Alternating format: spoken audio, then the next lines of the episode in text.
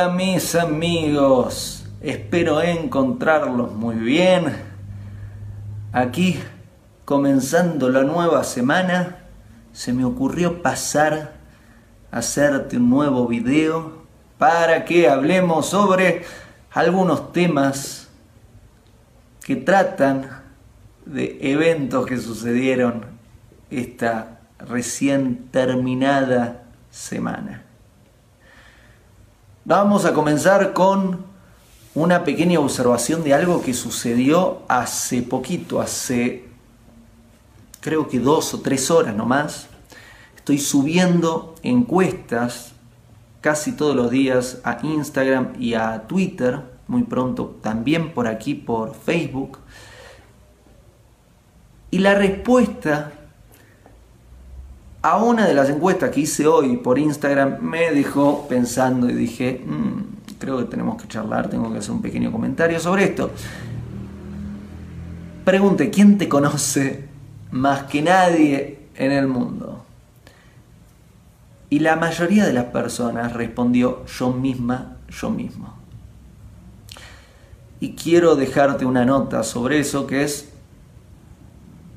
que lo dudaría, lo dudaría seriamente si consideras que la mayor parte de las decisiones que tomas lo haces en forma inconsciente, la mayor parte de las acciones que realizas están dirigidas en forma inconsciente, y que gran parte de tu vida no sos consciente de vos misma, de vos mismo, de lo que haces, de lo que pensás, de cómo lo pensás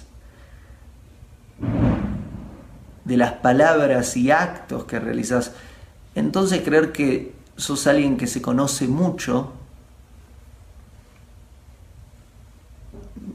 yo te diría que lo dudes. Si no me crees, podés hacer un test. Es un test simple, fácil, sencillo y funciona, que es anda a charlar con tu mamá y tu papá y hacerle alguna pregunta que tenga que ver con vos y aguantate las ganas de responder. Te vas a enterar que conocen muchas cosas de vos que por ahí te molestan y si te molestan también tienen que ver algo, ¿no? Que saben mucho de vos, incluso saben tanto que durante los primeros muchos años de tu vida que no había conciencia sobre vos mismo, sobre vos misma, ellos sí tenían conciencia sobre vos y veían muchos de tus atributos que hoy quizás encubrís por traumas o por aparentar, por fingir, por mentir. Sin embargo, ellos te conocieron desde, tu estado más primitivo, tu estado más...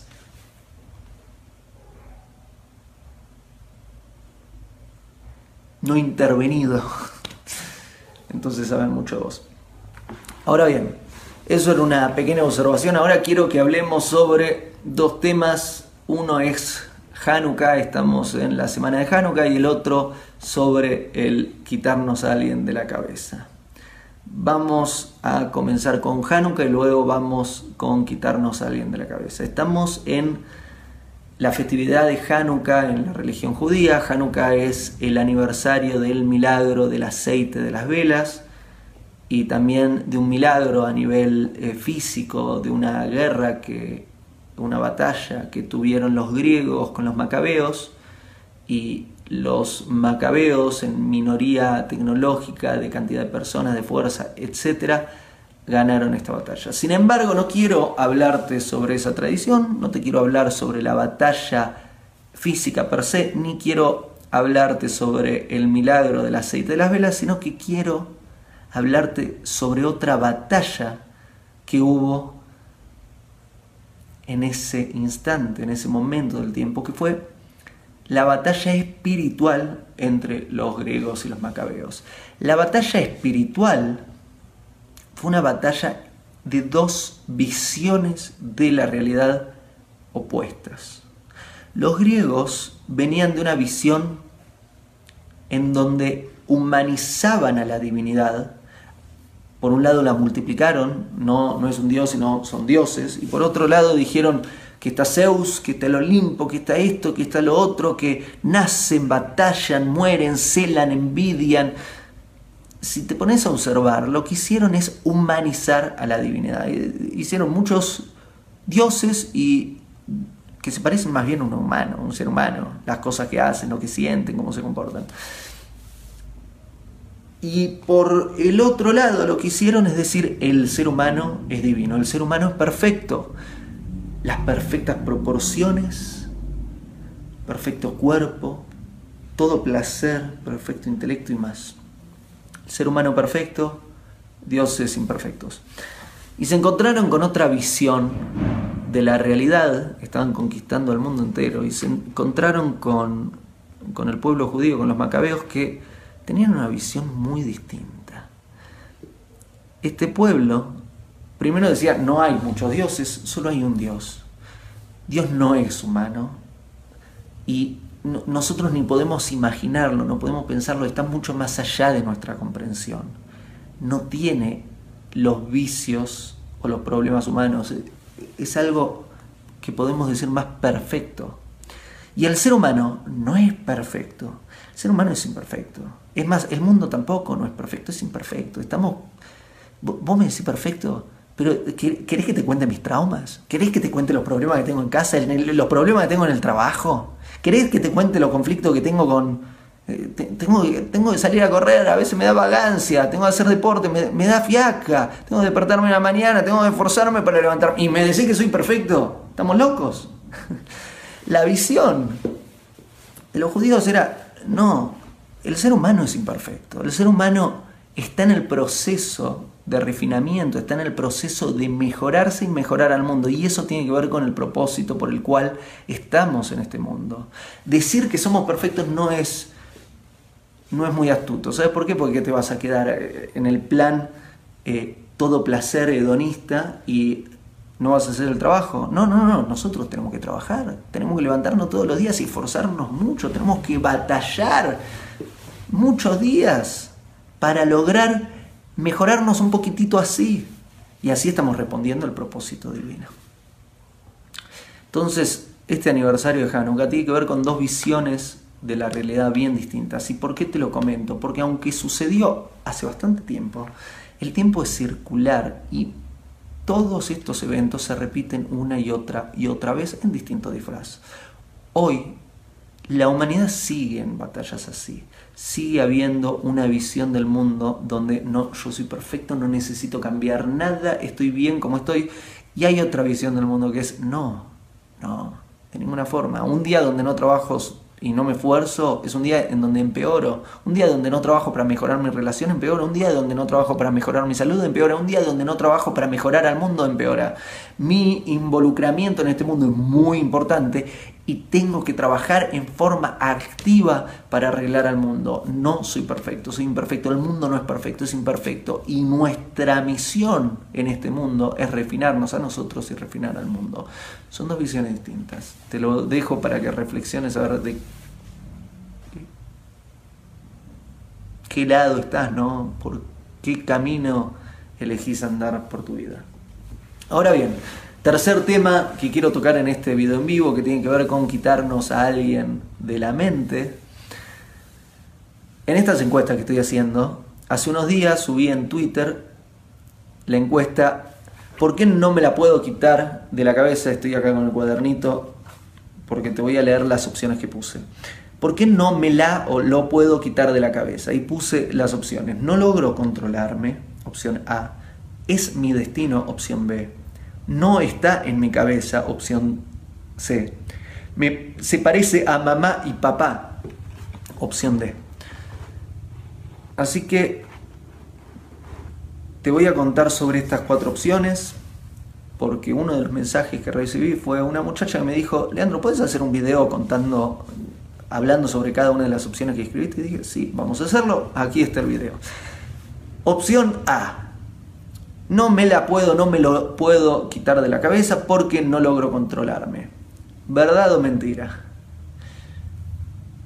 Si estás haciendo las encuestas, si estás respondiendo a las preguntas y a los ejercicios que comparten las redes sociales, te vas a dar cuenta de a poco que muchas son capciosas, que muchas veces no hay una respuesta correcta, sino que muchas veces la combinación son correctas o muchas veces te oculto mensajes porque quiero hacerte ejercitar este músculo tan importante llamado cerebro. Quiero que crezcamos intelectualmente y tengamos más recursos. Entonces vamos con todas las respuestas y vamos a ver por qué todas tienen algo de cierto y qué falta para poder completar esta pregunta.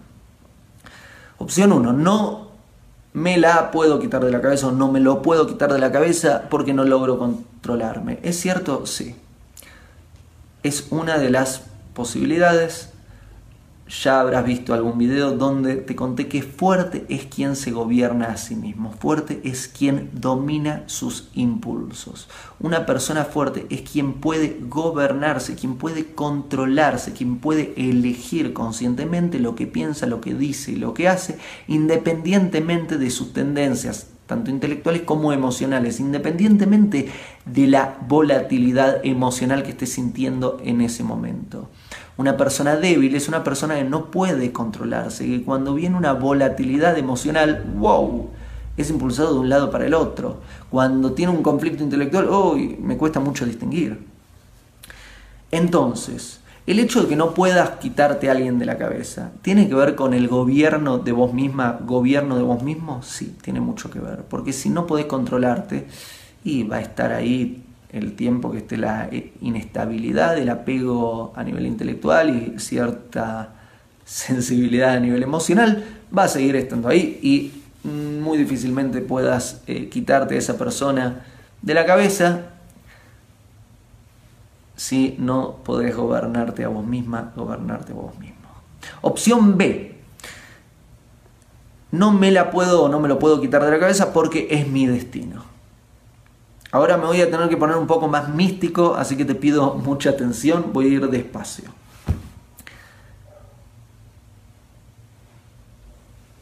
La realidad en la que vivimos es una combinación de la voluntad individual y la divina voluntad.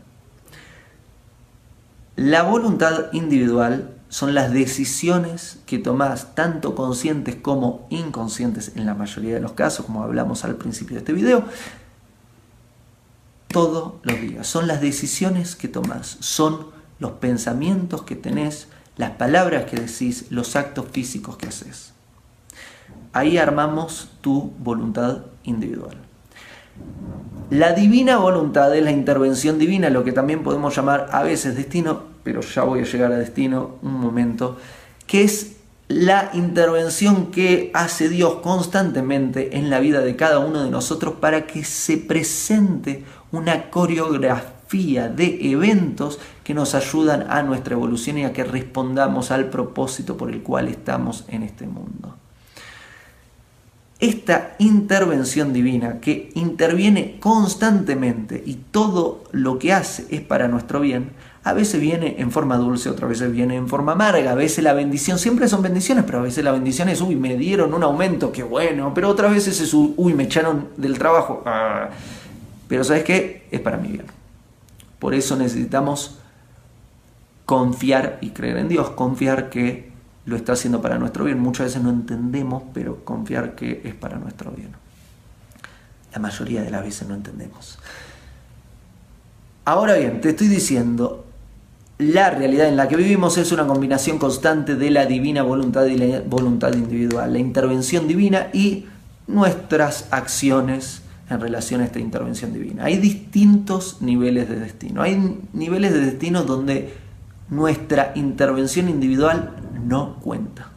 No importa lo que hagamos a nivel de la voluntad individual, igual se cumple. Eso es pura intervención divina. En ese destino lo, mucho que podés hacer es sentarte a, mirar ¿no? lo que sucede. Pero hay otro nivel de destino que es un destino donde sucede o deja de suceder de acuerdo a tu intervención individual en relación a la intervención divina. ¿Qué quiere decir?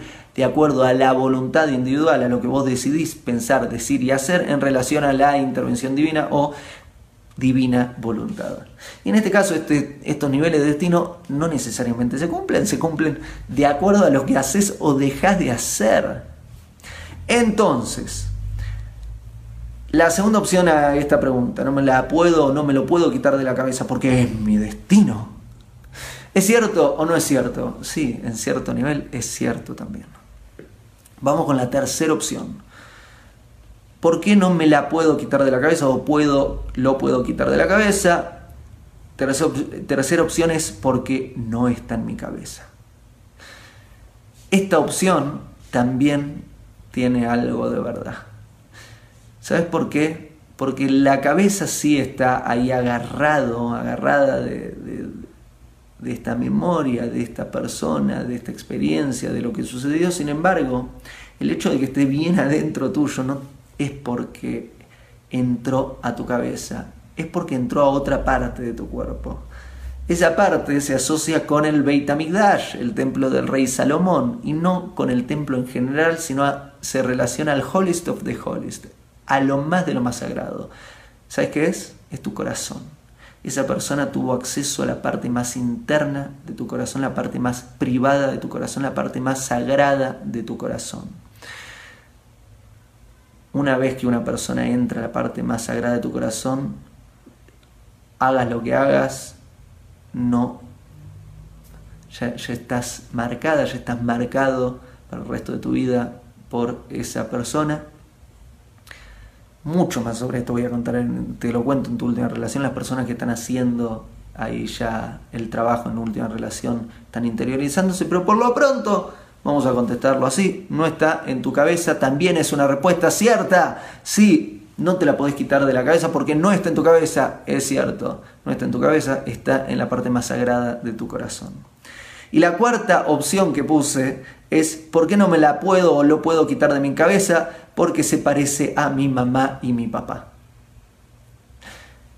La respuesta cuarta esta porque se parece a mi mamá y mi papá en este caso no vamos a ir a lo místico, en este caso vamos a ir un poco a lo psicológico. También es cierto esta respuesta. Digámoslo así.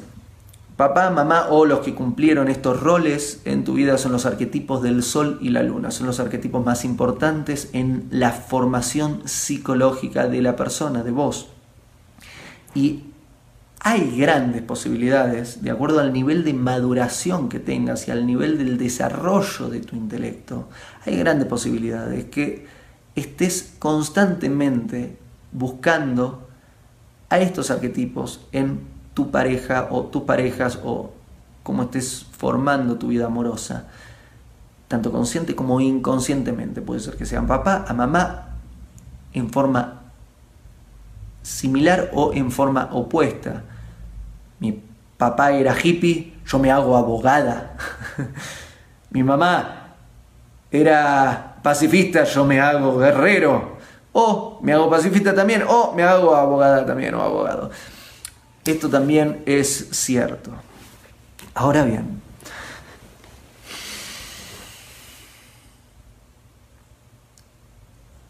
te di cuatro opciones y sin embargo estas opciones no hablan de la verdad, verdad, verdad, de por qué no te lo podés y no te la podés quitar de la cabeza. El verdadero motivo tiene que ver con la parte más sagrada de tu corazón que te comenté antes y tiene que ver cómo te estás involucrando con esta persona y qué fue lo que hiciste y no hiciste. Y para lograr resolver la situación tenés que ir al meollo de la cuestión, tenés que ir a la parte más profunda. Como sabes, lanzamos tu última relación, una serie de videos, workbooks, audios y mucho material, muchísimas horas de material que resumen todo el trabajo que he hecho a lo largo de estos años sobre relaciones de pareja. Y te invito a que vayas a ultimarelación.com a descubrir primero tu informe personalizado y luego herramientas para mejorar en tu vida amorosa y en este caso para profundizar y saber cómo resolver conflictos y a la vez cómo construir lo que es bueno en la vida específicamente en términos de tu relación amorosa, en términos de tu vida en pareja. Gracias por confiar en mí, gracias por acompañarme. Espero que estés muy bien. Besos y abrazos y nos vemos muy pronto.